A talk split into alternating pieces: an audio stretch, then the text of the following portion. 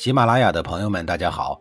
告诉大家一个好消息，除了音频以外，我最近开始以视频的方式为大家讲历史，内容也不再局限于中国古代史，而是涵盖人文、社会、西方历史等等，还包括对一些经典童话人物、历史人物进行全新解读。欢迎大家在微信视频号里搜索“志明侃历史”，同志的志，光明的明，调侃的侃，历史故事的历史，我在视频里等你。上一集里啊，我说到了寨众对周须组织的五国联军的情况进行了分析，并给出了主意。郑庄公听了以后也不甘示弱地说：“我这儿啊也有一个破敌的高招，要不然咱们俩合计合计。”遇到了知音，即便是大敌当前，郑庄公也是心情愉悦的很啊。寨众一脸期待地说道：“老臣愿闻其详。”郑庄公说。在咱们的部队里找五百名腿脚快的小伙子，拿着家伙去骚扰魏国，佯装去攻打他们，他们肯定会还击呀。然后呢，咱们这五百个小伙子赶紧溜之大吉，这样一来，魏国不就打了一个大胜仗了吗？周须这小子不就是想打一个胜仗给自个儿立威吗？等他打败了咱们那五百名小伙子，就等于实现了目的了。外加上魏国国内现在还有点乱，他能不着急回去吗？说完，郑庄公一脸期待地等待着寨中的附和与表扬。寨中赶紧配合说：“没错，没错啊！周须这小子立足未稳，还怕别人抄了他的老窝，肯定得回去。”郑庄公说：“那咱们就分头行动，让他们去吵吧。”说完，郑庄公和寨众招呼都不打一声，就离开了会场。留下了主战派和主和派两大派系在会议室里面面相觑。紧跟着，郑国大夫夏叔营带着一支兵马护送公子冯去了长葛。随后，宋商公接到了郑庄公的书信，立刻带着宋国的军队冲向了长葛。宋商公走得太急，他甚至都没有和那几个盟国打一个招呼。大家都是干大事儿的人，你们可别耽误了我的大事儿。鲁、陈、蔡三个国家本来就是抱着浑水摸鱼的心态，见宋国部队离开了，立刻就松懈了下来。狗头军师石厚看这架势，急忙找到了主子周须，说：“主公啊，要不然咱们也回老家去得了。”周须眼睛一瞪，说什么呢？那个亲娘都不疼的郑务生正龟缩在城中，苦胆都被吓破了。再说，我还计划着捞他一把，给你发点福利呢。你怎么就想着回家呀？石厚苦着脸说：“我的主公啊，你也不想一想，咱们在外头时间长了，国内要是有一个变故，那咱可是连根据地都给弄丢了。”一语点醒梦中人，说走咱就走。老家尽管矛盾重重，但是老家温暖呀。这个时候，他也不讲什么江湖道义了。周须连招呼也不和那三个国家打一下，就玩了一招溜之大吉。走之前还将郑国东门外的稻谷割走了不老少。他郑务生不是割周王室的稻谷吗？这一次呀，我也让他尝一尝被别人割的滋味。所以说，出来混，迟早都是要还的。周须正享受着收获粮食的喜悦心情中，探子又送来一个捷报。说国内留守的军队成功的打败了前来侵犯魏国的郑国军队，周须大笑三声：“天助我也！”兴冲冲的带着稻谷，带着人马一路狂奔回老家去了。可是周须哪儿知道，这次回国真是回老家了。宋老大追杀公子冯了，周须割稻子去了，剩下的三国还不赶紧就趁势散了伙吗？五国联军轰轰烈烈地围了郑国都城东门五天，就这样被郑国给化解了。所以说，周须组织的就是一个典型的草台班子。郑庄公对五国联军的分析及其对付的策略，显示了他敏锐的洞察力和丰富的政治斗争经验。什么叫聪明？什么叫智慧？这就是典型的案例呀。所谓聪明，可不是非要有什么过人的技能，而是要有参透时局的睿智。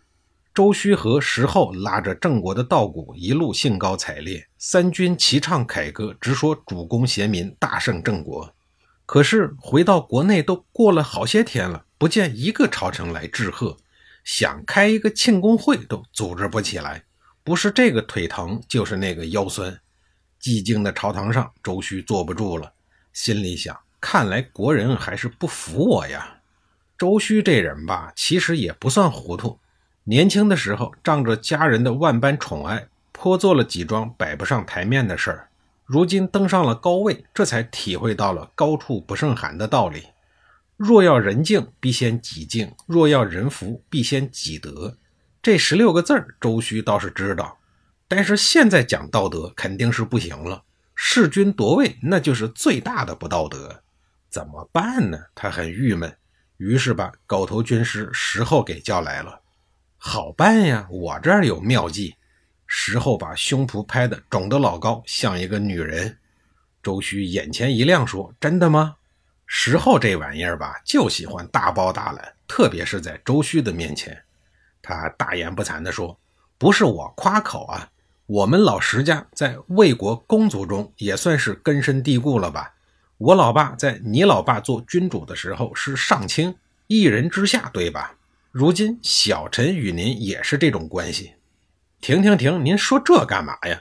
周须赶紧打断了他的舌头。呃，抱歉啊，是打断了他的话头。周须担心石后说出一代不如一代之类的荤话。你就说咱们下一步该怎么弄？那还得从我老爸那儿说起，要不然我这妙计执行不了。石后两手一摊说道：“你，周须急也不是，不急也不是。”那我可就说了啊！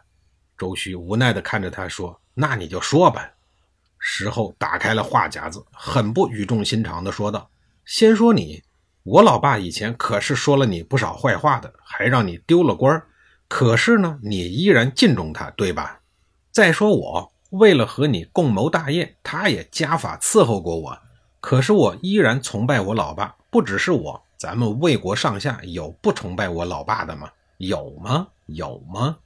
石厚滴溜溜的眼珠子环视了一圈，他想发现一些个羡慕、嫉妒、恨的眼神，以满足一下自己的虚荣心。结果发现宫中啊，就只有他两个人，这让他有一点郁闷。周须老实交代了一句，说：“没有一个都没有。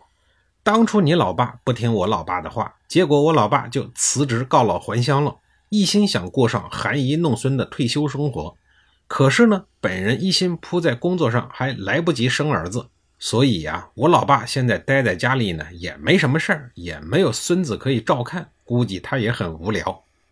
周须有点哭笑不得了，急忙说道：“停停停，咱们现在聊国事呢，您那个家事能不能先放一放呀？”时候一脸严肃地说：“主公，咱们现在就是在聊国事啊，我这还没有说完呢，您看啊。”为了国家大业，咱们两家互相的不计前嫌。您只需要把我老爸重新高薪聘请回来就行了。您想啊，我老爸都拥护你了，那还不就代表整个魏国都拥护你了？这就叫大言不惭呀！就算石阙德艺双馨、德高望重，但是这话能说吗？好歹他俩是一丘之貉，周须如今已经是火烧眉毛，也顾不得计较了。但他还是说出了心中的担忧。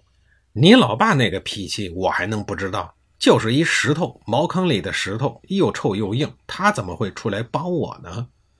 这倒是，要不然这样，主公您发一道军令，再给我玉璧四双，象牙四根，绸缎八匹，黄金百两，珍珠十串，土龟十件，玉鬼十件。石候的清单还没有列完，就被周须两只摇晃的呼呼带风的手给打断了。他担心再不打断，国库就要被搬空了。怎么要这么多东西呀？周须惊恐地问道。我回去请他老人家再次出山，不能两手空空啊！有了您的军令，再加上这些个宝贝，或许呀，他会给些个面子。周须说：“那也不需要这么多东西吧？您就不给我一点辛苦钱？石后是一个磊落的人，挣钱在明处。”不出所料，那一道军令啊，石阙连看一眼的兴趣都没有，事儿没办成。而从国库里搬回来的那些个宝贝，退了一半给周须，剩下的呀，都进了石后的腰包。晚上回家了，石后哭丧着脸求老爸说：“您老人家至少也给出一个主意呀。”石阙说：“如果请周天子下一道诏命，那不就名正言顺了吗？”对呀，石后一拍脑门，我怎么就没有想到呢？石后冷静的一想，还是不行啊，因为他心里很清楚，在那个时代，如果不是一年一度的朝贡大会，诸侯们要想独自的觐见周天子，就必须要有非常重要的事儿。如果是平白无故的跑去见周天子，反而会适得其反。要等一年，实在是太漫长了。时候倒是可以等，毕竟他刚刚从魏国的王室里狠狠地黑了一大笔钱，足够他花好些年的。可是周须等不了啊，于是逼着石厚继续想办法。石厚哪能想出什么高招啊？还不是去找自己的老爹要办法。那么石厚这次能够要来高招吗？下一集里呀，我再给您详细的讲述。